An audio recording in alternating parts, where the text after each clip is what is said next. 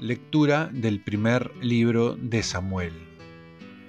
En aquellos días se reunieron los filisteos para atacar a Israel. Los israelitas salieron a enfrentarse con ellos y acamparon junto a Eben Jaeser, mientras que los filisteos acamparon en Afec. Los filisteos se formaron en orden de batalla frente a Israel.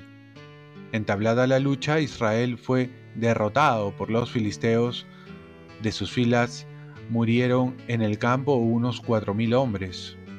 La tropa volvió al campamento y los ancianos de Israel deliberaron. ¿Por qué el Señor nos ha hecho sufrir hoy una derrota a manos de los filisteos? Traigamos de Silo el arca de la alianza del Señor, que venga entre nosotros y nos salve de la mano de nuestros enemigos. El pueblo envió gente a Silo para que trajeran de allí el arca de la alianza del Señor del universo, que tiene su trono sobre querubines.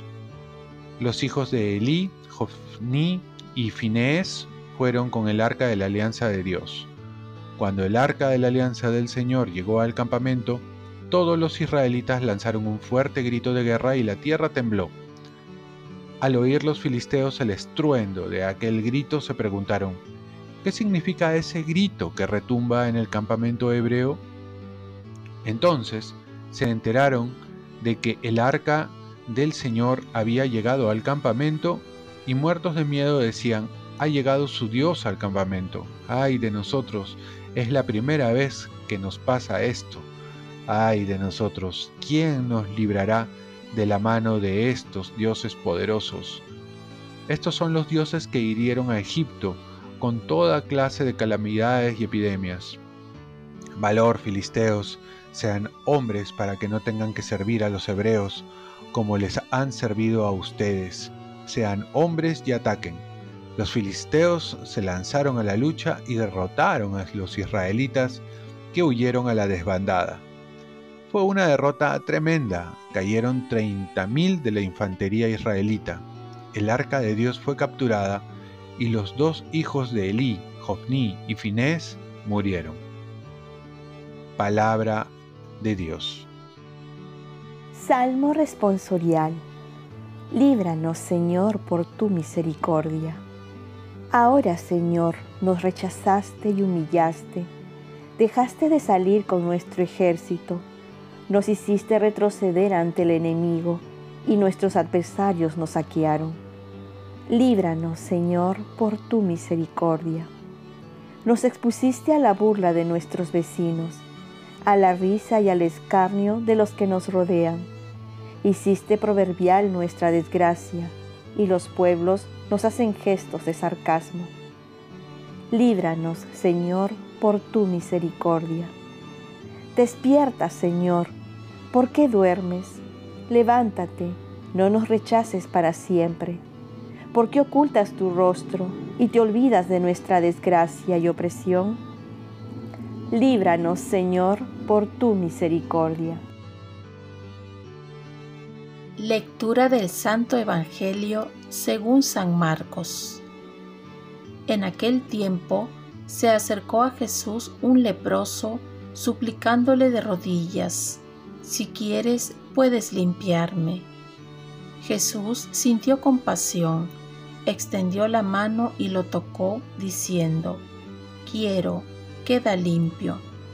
La lepra se le quitó inmediatamente y quedó limpio. Jesús lo despidió, encargándole severamente, No se lo digas a nadie, pero para que conste, ve a presentarte al sacerdote y ofrece por tu purificación lo que mandó Moisés. Pero cuando se fue, se puso a pregonarlo y a divulgar el hecho, de modo que Jesús ya no podía entrar abiertamente en ningún pueblo, se quedaba fuera, en lugares solitarios, y aún así acudían a él de todas partes. Palabra del Señor. Paz y bien Con humildad pidamos a Jesús que nos limpie de toda indiferencia.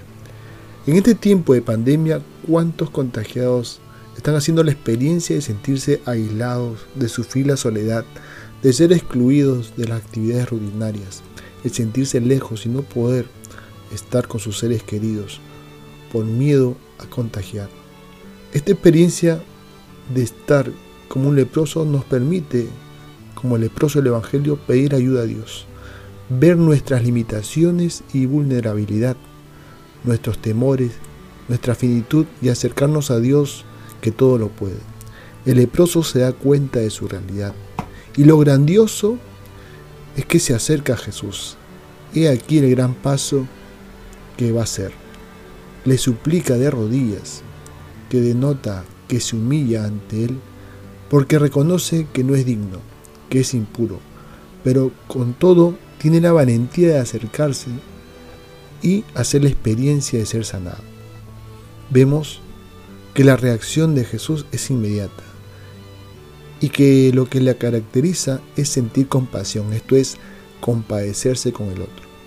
Jesús comprende nuestro dolor porque no es ajeno a ningún sufrimiento y extiende la mano en señal de misericordia y solidaridad, algo que también nos invita a nosotros en saber dar la mano, ayudar sin temor también a los que están contagiados, pero sí con prudencia, a estar atentos a las necesidades de los demás y no ser indiferentes. Jesús quiso siempre hacer el bien y a pesar de ello también es excluido, a pesar de que no era leproso, sino todo lo contrario, era quien sanaría a los leprosos. Así también ahora vemos que podemos excluir a Jesús cuando uno más lo necesita.